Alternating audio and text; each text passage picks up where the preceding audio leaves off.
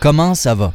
Je, suis très très heureux de pouvoir euh, te parler. J'ai décidé de faire un épisode comme ça sur le fly, comme on dit. Ça va faire bientôt un an que les podcasts de Wassobre sont sur pause. J'avais euh, pris cette décision-là après, euh, après le, le, défi 28 jours, donc au mois de février dernier. J'ai ressorti quelques épisodes avec ma blonde pour donner des nouvelles personnelles un peu suite à ce qu'on a vécu avec l'arrivée de Béatrice. Mais sinon, un épisode comme ça, tout seul, ça fait euh, drôlement longtemps et je suis même un peu, un peu nerveux parce que vous savez, ma technique n'a pas changé. Je pèse sur euh, enregistrer et ça part et je sais pas trop où euh, je m'en vais. Alors peut-être ça va durer 7 minutes, peut-être ça va durer plus. J'en ai sincèrement aucune idée, mais j'avais envie de parler du fait de lâcher. moi, c'est quelque chose qui a pris beaucoup de sens pour moi dans les dernières semaines et je veux absolument vous partager un peu ce que j'ai vécu et ce que je vis présentement.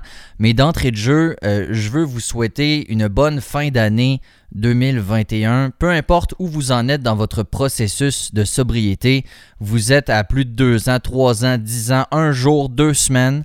Félicitations. C'est tout à fait honorable de travailler comme ça sur soi. Bien des gens sont dans le déni, sont dans l'ignorance, et quand je dis ignorance, c'est qu'ils s'ignorent eux-mêmes, euh, endurent des affaires euh, et finalement ne prennent jamais le temps de s'arrêter, de se regarder dans le miroir. Pas toujours le fun, pas toujours aussi beau qu'on pense quand on prend vraiment le temps de s'arrêter, de s'auto-évaluer. Mais vous, clairement, si vous êtes dans un processus de sobriété, c'est que vous avez décidé d'offrir mieux à vous, à votre entourage, et je vous félicite. Je sais que c'est pas toujours facile, particulièrement dans le temps des fêtes. Je sais pas comment c'est pour vous. Moi, je sais qu'historiquement, ce n'était que de l'alcool, des beuveries dès le matin avec mimosa, café Baileys et euh, petite bière rendue à 10h le matin et euh, ça finissait avec les spiritueux aux petites heures du soir. Euh, ça a changé beaucoup. Je sais que ça peut être difficile pour certaines personnes. Je crois avoir fait un épisode sur le temps des fêtes et c'est pas de ça dont j'ai envie de parler euh, tout au long de l'épisode euh, cette fois-ci. Mais quand même, euh, je, vous, je vous conseillerais, si vous êtes pour avoir des petites, soirées et autres, c'est un peu le même truc que je donne tout le temps. Mais avant d'y aller, rappelez-vous et concentrez-vous sur les raisons qui font que vous allez à cette place-là. Et si la seule et unique raison, ce serait de boire, c'est probablement que vous n'avez pas envie d'y aller et c'est bien correct aussi. Et ça, ça revient un peu euh, au sujet du, de l'épisode que j'ai envie de faire sur le fait de lâcher. Et quand je dis lâcher, c'est assez large. Euh, mais dire non, ça fait aussi un peu partie de ça, j'ai l'impression. Euh, nous, on devait se rendre dans un chalet euh, au début du mois de décembre avec mes frères et sœurs, euh, mon père, sa blonde et avec toute la marmaille. On est genre 18, euh, fait qu'il a fallu qu'on prenne deux chalets parce que les limites étaient à, 1, à 10 personnes. Bref, finalement, Rosalie et moi, on était brûlés, comprends-tu? Et on a décidé de ne pas y aller. La petite est malade également. Elle a un rhume qui, s'éternise. Donc, on est dans les traitements avec des pompes, avec des ébules au salin, avec du clapping quatre fois par jour, tout ça.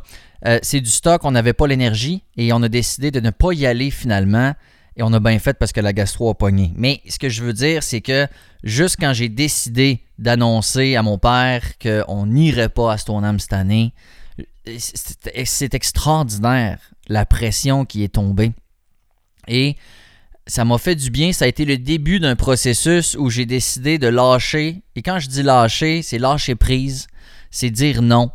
Euh, c'est pas péjoratif, mais vous savez, on est dans une société qui glorifie la performance, ok? Et ça, on s'en est rendu compte plusieurs pendant la pandémie. Quand tu prends le temps de t'arrêter un peu, whoop, finalement, il y a des choses qui apparaissent, il y a des inconforts ou des mal-être qui peuvent apparaître quand on prend le temps de s'arrêter un peu.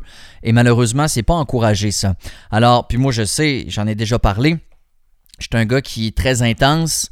C'est même un peu caricatural aux yeux de certains. J'ai toujours des projets, j'ai toujours des choses que j'ai envie de faire. Je suis toujours sur deux, trois affaires en même temps. Euh, et, j'ai pris le temps de m'arrêter récemment dans une société où lâche pas est probablement l'une des expressions les plus galvaudées. Tu sais, dès qu'il arrive de quoi, lâche pas, hey, lâche pas. Mais des fois, il faut. Il faut lâcher. Des fois, on lâche pas alors qu'il faudrait lâcher pour plein de raisons. Ça peut être par orgueil, par fierté, par peur de décevoir, par peur d'être jugé. C'est toutes des raisons qui, moi, m'ont poussé à ne pas lâcher euh, euh, alors que j'en aurais eu besoin. Et là, je vais ramener ça à moi un peu. Euh, avec l'été qu'on a eu, donc l'hospitalisation de Béatrice pendant deux mois et demi, ben deux mois, après ça on est revenu à la maison trois semaines, on est retourné à l'hôpital pendant trois semaines, et après ça j'ai passé je crois une semaine ou deux à la maison et je, suis retourné travailler. Je suis retourné travailler pour plein de raisons. Euh, je veux pas laisser tomber mon équipe. Moi je suis directeur. Euh, je suis directeur d'un département euh, d'animateurs radio. Je voulais pas les lâcher. Je voulais également donner un coup de main parce que ça tombait en plein à l'automne. Et en radio, l'automne, c'est le lancement des programmations. Euh, je voulais remonter la grille. Bref, j'avais des objectifs. J'avais hâte de revoir mon monde. Et euh, finalement, je suis retourné travailler. Et j'étais très fatigué, il faut dire. Avec la petite, il y avait une charge mentale importante. Il y avait du stress beaucoup à la maison. Il y avait des épisodes, euh, encore des virus avec euh, ah, plus de vomissements, des questionnements, tout un côté administratif très lourd à gérer également. Bref, c'était pas facile. Rosalie et moi, on était exténués. Euh, moi, ça me prenait tout mon petit change pour être capable de faire mes journées. tu sais, je me levais à 5 heures le matin, puis je, travaillais juste à 7h30, mais je me levais à 5 heures pour méditer, euh, prier, faire euh, de la pleine conscience, faire de la luminothérapie. Euh, après ça, le midi, j'allais marcher pendant 45 minutes. Le soir, on s'entraînait. Il n'y a rien que je faisais pas pour être capable de survivre à cette routine-là. Euh, qui consistait, dans mon cas, donc, de me lever à 5 heures, faire la routine du matin avec les enfants. Donc, la petite, je, le rappelle, mais tu sais, les pompes, les nébules de salin, c'est un masque qu'on y met d'en face qui fait de la vapeur d'eau saline pour liquifier les sécrétions. Euh, tu fais ça pendant 10-12 minutes. Après ça, 12 minutes de clapping. Ça, c'est des, Tu mets euh, la main en forme de, creux un peu, là, puis tu tapes comme ça sur certaines plages, donc dans le dos, les côtés et en avant, pour décoller les sécrétions qu'il pourrait y avoir sur les poumons.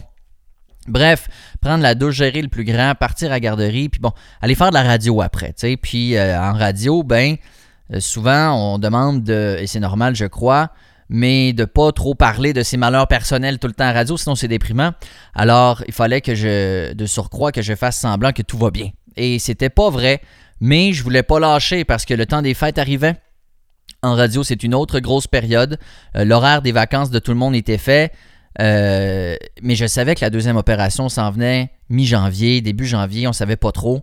Et je savais que matin qu'elle était complètement vide et que je ne pourrais pas, à ce rythme-là, continuer et me rendre péniblement jusqu'à l'opération qui, à ce moment-là, impliquerait 7 euh, à 10 jours d'hospitalisation, de stress, de mal dormir au chul et autres. Alors, j'étais vraiment en train de me tuer. Euh, je n'ai toutefois pas eu d'envie de boire. Euh, il, m'arrive encore, après pas loin de 1000 jours, d'avoir une, espèce de la petite crise de voix, comme dirait Christina Moschini. Je vous invite à aller lire son dernier billet, La petite crise de voix. Elle a même euh, partie 2. Euh, c'est très très bon, soit dit en passant. Tout ce qu'elle écrit, Christina Moschini, j'en profite, mais c'est extraordinaire. et ça parle de sobriété. Alors, ça m'arrive encore. Euh, mais c'est vraiment pas long. Et ça me confirme à chaque fois que je peux pas recommencer à boire parce qu'à chaque fois je me dis Asti que je me saoulerais du calice. Genre je prendrais une bouteille de fort, je la calerais là. sais, fait que j'ai pas euh, pas d'autre envie que des fois, comme n'importe qui, j'ai l'impression fuir, m'assommer. Chose que je ne fais pas. Euh, ça dure jamais très longtemps. Et, et ça va ça va somme toute assez bien. Mais je savais quand même que j'avais besoin de faire quelque chose parce que j'étais en train de m'épuiser. Rosalie et moi, on était à bout de nerfs, stressés, fatigués émotionnellement.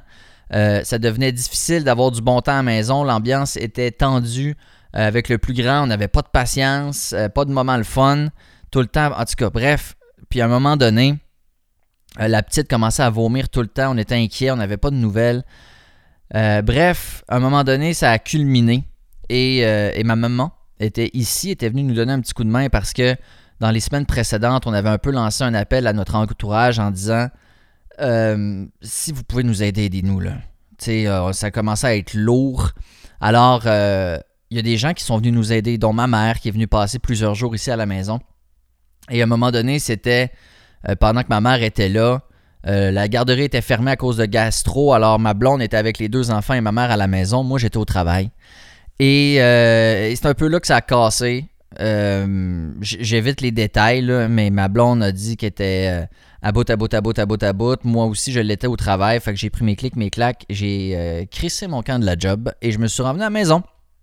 Et là, euh, c'est un peu là qu'on s'est admis comme couple qu'on n'était plus capable. Et ça, ben, ça prend beaucoup de courage, d'humilité. Euh, ma blonde dit qu'elle, elle, sent encore plus mal à ce moment-là une des raisons pour laquelle elle se sentait mal, c'est que, tu sais, nous, la malformation de la petite, on l'a su pendant la grossesse, on a pris la décision de s'embarquer là-dedans. Alors pour elle, de devoir demander de l'aide et de mettre un genou à terre, c'était, euh, c'était difficile pour elle. Parce que c'est pas comme si c'était quelque chose qui nous était tombé du ciel. À un moment donné, whoop, la petite tombe malade. C'est une décision qu'on a prise en connaissance de cause. Et elle a dit c'est comme si on remplissait pas le deal. Mais euh, moi, je suis loin d'être d'accord avec ça. Je pense qu'on remplit tout à fait le deal. Ce qui ne serait pas de remplir le deal, pour moi, ce serait pas de prendre soin de Béatrice convenablement. Or, on le fait très bien avec tout ce que ça implique, les traitements, la médication, les rendez-vous, les exercices de physio, le gavage et j'en passe. Mais c'est très exigeant quand même. Et, euh, je pense qu'on le remplit tout à fait, notre mandat avec la belle Béa, qui va très bien, soit dit en passant. Mais euh, on avait, n'était plus capable. Alors à ce moment-là, j'ai moi aussi, je pleurais, je pleurais, je pleurais, je pleurais, mais tu sais, je pleurais sans cesse euh, depuis des jours. Même à un moment donné, ça a été un peu difficile, mais mon grand Léo, euh, je pleurais une fois de plus. Puis il m'a dit, papa, pourquoi tu pleures tout le temps Et j'avoue que ça m'a un peu fessé. Euh, puis tu sais, des fois tu pleures, ça fait du bien, mais là, ça faisait plus de bien. C'était juste genre de l'épuisement. Tu sais, genre je pleurais sans cesse. Et ça m'a pris tout mon petit change pour accepter le fait que j'allais devoir arrêter de travailler incessamment, là, sous peu. Ok, j'étais plus capable. À ce moment-là, on était genre un mardi ou un mercredi. Euh, et euh, j'ai pris le restant de la semaine parce qu'il y avait encore de la gastro à, la garderie. Puis j'ai dit, bon, je, vais rester à la maison avec les enfants puis ma blonde. Et c'est le lundi où je suis finalement allé voir euh, ma boss et elle s'en doutait. C'est quelqu'un que j'adore. C'est quelqu'un qui est extraordinaire. Et, euh, j'ai eu le talk, donc justement, euh, où là j'ai pleuré aussi encore pendant deux heures parce que je voulais pas laisser tomber l'équipe. On était au début du mois de décembre, j'avais plein de choses sur le feu. Euh, plein de belles choses de programmation, de radio, de projets, de ci, de ça. Et déjà, on avait quelqu'un qui avait quitté. Euh, fait qu'on était au staff. Bref, je voulais tellement pas. Je voulais tellement pas. Euh, lâcher. J'aurais tellement voulu avoir l'énergie de continuer pour pas laisser tomber ma gang. Mais là, j'étais en train de laisser tomber tout le monde parce que j'étais en train de me laisser tomber moi. Et j'étais euh, en train de ne plus être adéquat pour ma famille, euh, pour mon équipe, justement. Alors, euh, mais c'est la première fois que j'ai dû arrêter de travailler. et c'est fou à quel point le moment où j'ai pris cette décision-là, je me suis senti extraordinairement mieux. J'ai perdu 400 livres de pression et de charge mentale. Et ma patronne a été extraordinaire, mon équipe a été extraordinaire. Et tout le monde m'a dit va prendre soin de toi et va prendre soin de ta famille. Et c'est ainsi que là, j'ai pu prendre, mais j'avais pas pris mon parental encore. Moi, pendant l'hospitalisation de cet été, j'étais sur le chômage proche aidant. Et j'ai donc pu prendre mes cinq semaines de parental. Et si je peux vous parler aujourd'hui, c'est entre autres à cause de ça.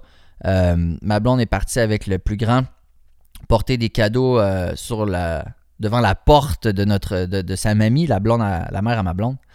Euh, avec tout ce qui se passe, on dépose des cadeaux ça la porte, on se touche pas, puis on fait ça à distance, comme si on était en première vague. Mais c'est que nous, on doit faire attention avec la petite pour pas que ça puisse mettre en péril euh, l'opération. Mais donc, je suis en parental et, euh, et ça fait maintenant deux semaines et demie que je suis à la maison. Et c'est extraordinaire ce que je suis en train de vivre. On a jumelé ça avec une reprise de la médication. Ma blonde et moi, moi j'en avais déjà pris, j'en ai parlé tellement. Je prenais du citalopram pendant des années, 5-6 ans. J'avais arrêté avant la naissance de la petite. Ma blonde avait déjà eu à prendre également de la médication. lors d'épisodes précédents. Et les deux, on a décidé de recommencer nos médications respectives en même temps. Et donc, je reste à la maison, euh, que le petit aille à la garderie, puis qu'on prenne des journées juste pour souffler un petit peu. Et juste un témoignage qui pour moi est très révélateur. Notre belle Béatrice ne souriait plus depuis des semaines. Puis elle souriait avant. Elle faisait des sourires, elle était de bonne humeur. Et là, peu importe ce qu'on faisait, depuis au moins deux semaines, elle ne souriait plus jamais. C'était terminé. Eh bien, croyez-le ou non, mais dès que j'ai pris la décision, dès que je suis resté à la maison, effectivement, elle a recommencé à sourire. C'était expliqué. moi-même, pendant la période où j'étais à bout, quand elle était dans mes bras, je faisais des sourires, j'essayais de la faire rire, mais ça marchait pas. Mais je me dis à quel point ils sentent nos émotions, à quel point elle sent nos états d'âme, la belle Béatrice, qui, euh, soit dit en passant, a une surdité majeure également. des fois, je me répète peut-être, je ne sais pas si je l'ai dit, je pense pas. On a découvert qu'elle avait une surdité euh, importante. Alors ça, c'est un autre truc qui s'ajoute. Euh, mais là, elle a de l'eau dans les oreilles. Alors on va pendant... elle va avoir avant sa deuxième opération un cathétérisme, qui est un examen avec cathéter pour aller calculer les niveaux de pression et d'oxygène dans le cœur. Et pendant ce temps-là, ils vont aller poser des tubes dans ses oreilles pour vider l'eau et éventuellement avoir des appareils. Mais gars, ça, c'est un tout autre dossier. Mais Béatrice a recommencé à sourire dès que j'ai euh, commencé à rester à la maison. La pression a descendu tranquillement, tranquillement. Et là, j'en suis à deux semaines et demie, donc, et euh, vraiment, je suis un homme nouveau. Et est-ce que c'est la médication? Est-ce que c'est le fait d'être resté à la maison? Euh, on, a apporté différents changements importants comme en même temps, donc c'est difficile de voir s'il y a un truc plus que l'autre qui, fait en sorte que ça va aussi mieux aujourd'hui. Mais disons que c'est un amalgame de tout ça. Et c'est parce que j'ai décidé de lâcher. Et, ça sonne tellement péjoratif, hein? De lâcher, t'as lâché. C'est mal, mal perçu. Mais moi, je tenais pourquoi, là? Par orgueil, par fierté, par peur que les gens disent que je suis faible, par peur que les gens disent que j'ai gâché les vacances de Noël à job parce que j'ai crissé mon camp euh, deux semaines avant les fêtes. Pour toutes ces raisons, OK? Je continuais et j'étais en train de me tuer. Et je suis sérieux. Qu'est-ce qu'il y a de mal? Puis tu sais, quand je dis lâcher, ça veut pas dire arrêter d'essayer. C'est juste d'être en mesure de réessayer adéquatement. Tu sais, à un moment donné, là, il faut savoir prendre une pause pour reprendre un peu de force et réessayer encore mieux. Tu sais, si tu essayes, je sais pas moi, de faire une course, un 5 km là, dans une demi-heure. Puis là, tu pars à la course, puis ton 5 km, tu le fais en 35 minutes. Mais pour réussir à l'avoir en 30 minutes, tu vas pas repartir pour un autre 5 tout de suite. Puis là, si tu ne l'as pas repartir pour un autre 5 tout de suite, tu vas laisser, tu vas laisser passer une journée. tu sais, tu vas aller te coucher, tu vas manger, tu vas, bon, avant de reprendre un essai pour atteindre ton objectif. Ben, c'est un peu la même chose. Et moi, ça m'a fait un bien immense de lâcher. Et quand je dis lâcher, c'est pour mieux reprendre après. C'est important de le faire. C'est la même chose quand on décide d'arrêter de boire. On lâche aussi. Je sais pas vous, mais moi, ça m'a pris des mois, voire même des années de réflexion interne à me dire je suis capable de me contrôler, je suis capable de me contrôler, je suis plus fort que l'alcool, je suis capable. Puis à un moment donné, on lâche prise et on se dit hey, je suis pas capable, j'ai le droit, j'ai le droit de le dire, c'est correct. Je suis plus capable, Tu sais? Alors, je sais pas, peut-être que tu vis quelque chose présentement à laquelle tu t'accroches obstinément. Pourquoi? Pensons au FA Gauthier, le traversier qui fait euh, Matane, Bécomo et euh, Matane Godbout. Toujours brisé, des millions de dollars de pertes, c'est horrible, cette affaire-là. Et on continue, pourquoi? Parce que les gens disent, ben là, on l'a payé, je sais pas moi, 200 millions. On est quand même bien pas pour euh, le mettre à scrap, mais oui, mais mettons, ça coûte encore 100 millions par année juste de réparation. C'est un, trou, c'est un gouffre financier sans fond. Est-ce qu'on est. Oui, effectivement, on vient de le payer. Là, ça fait quelques années, mais je veux dire, on le met à scrap ou, par orgueil parce qu'on l'a payé, on va continuer de mettre de l'argent, puis de l'argent, puis de l'argent, puis de l'argent. Pourquoi? Il est pas bon le bateau. Oui, ça fait mal au cœur, mais mettez-le à scrap, on en prend un autre. Pourquoi? On continuerait, on continuerait, on continuerait. Euh, J'ai des gens autour de moi qui ont des projets euh, avec qui les gens, les gens avec qui ils travaillent euh, ont aucun respect, aucune reconnaissance. C'est vraiment horrible, OK? Et, la personne continue parce que c'est son projet, il tient à cœur et veut pas lâcher. Mais souvent, je me dis, pourquoi? Pourquoi on continue des affaires comme ça qui nous font chier, qui nous grugent de l'énergie, alors qu'il faut apprendre à lâcher des fois? Je me répète, mais je dis pas d'être des fainéants puis de rien crisser puis d'arrêter dès que ça va pas bien. C'est pas ça que je dis là. Il faut quand même une période de. Je dirais de, de- où on persiste, où on essaye, où on se relève. Je dis pas à la première difficulté de lâcher, c'est pas ça que je dis, mais à un moment donné, on le sent dans notre âme, on le sent dans notre fort intérieur. C'est trop, on n'est plus capable. Il faut être capable de reconnaître ce moment-là.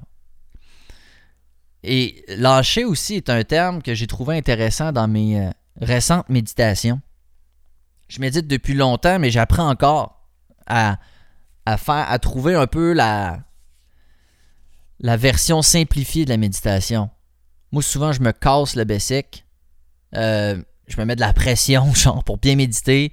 Puis là, ça me prend mes écouteurs, ma petite musique, les yeux fermés, la patente. Mais j'apprends tranquillement que c'est pas ça qu'il faut faire. Euh, de la méditation ou de la pleine conscience, ça se fait n'importe quand, pendant que tu conduis, euh, n'importe quoi. Puis il faut pas nécessairement, c'est ce que j'ai compris, se réserver cette méditation avec de la musique, puis le, le- la petite encens, puis la patente, parce que sinon, dans notre cerveau, on enregistre que ce bien-être, cet état de paix, ne peut s'accomplir que dans un contexte précis. Alors, il ne faut pas faire ce chemin-là dans notre cerveau. Il faut faire de la pleine conscience, donc à journée longue. Et c'est ce que je fais. Et grosso modo, si je pouvais résumer ce que j'en comprends le mieux, c'est de se concentrer sur un truc, souvent la respiration. Et dès que notre esprit se divague, on le ramène. Tout simplement, à l'infini. On le ramène sur notre respiration. Puis dès que notre tête part, whoop, on la ramène. Whoop, on la ramène. Par contre, ce que j'ajouterais à ça, c'est que l'important, c'est de ne pas repousser les pensées, right?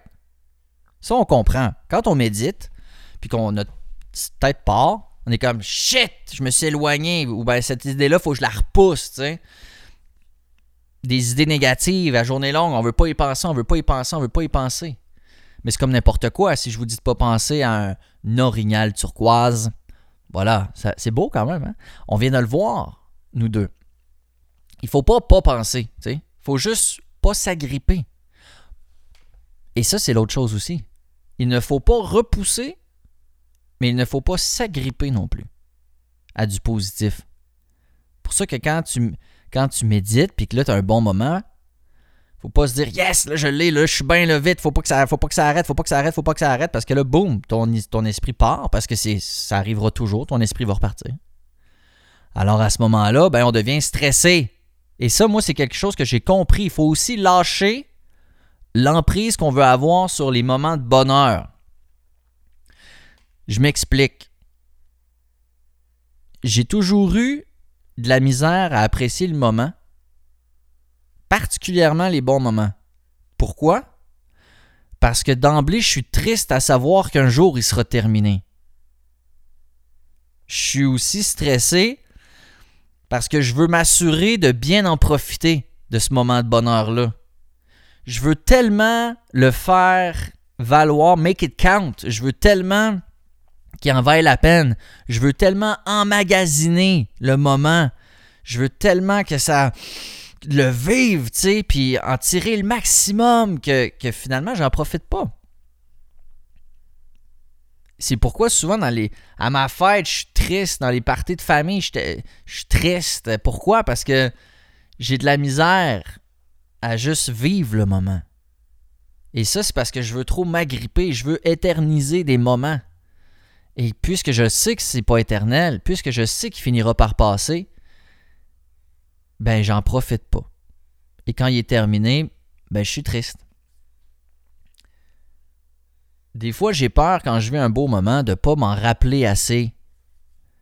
De pas l'avoir, je pense que c'est le bon terme, emmagasiné assez. Comme si quand je vis un moment, j'ai peur d'avoir la tête ailleurs, j'ai peur de ne pas être focus, de ne pas vraiment être présent pour vivre pleinement ce moment-là et que ça marque, que ça me marque, tu sais, et que j'en garde les bienfaits de ce beau moment-là. Et ça, je l'ai compris récemment. J'ai toujours l'impression que je m'en rappellerai plus, puis qu'il va être passé ce moment-là, et que j'en aurai pas tiré les bienfaits. Mais depuis quelques jours, on est toute la famille à maison. On a cancellé Noël. On a grinché Noël. Peu importe les mesures, nous, c'est pour protéger Béatrice qui est, malade depuis deux semaines et qui va se faire opérer bientôt. Alors, on ne veut pas de visite. OK? On ne demande pas aux autres de, quoi que ce soit, mais nous, on reste à la maison. Et là, je suis avec mes deux enfants, ma blonde, et on passe du temps extraordinaire ensemble. Et tous les jours, je note dans mon téléphone un moment parfait, à mon avis.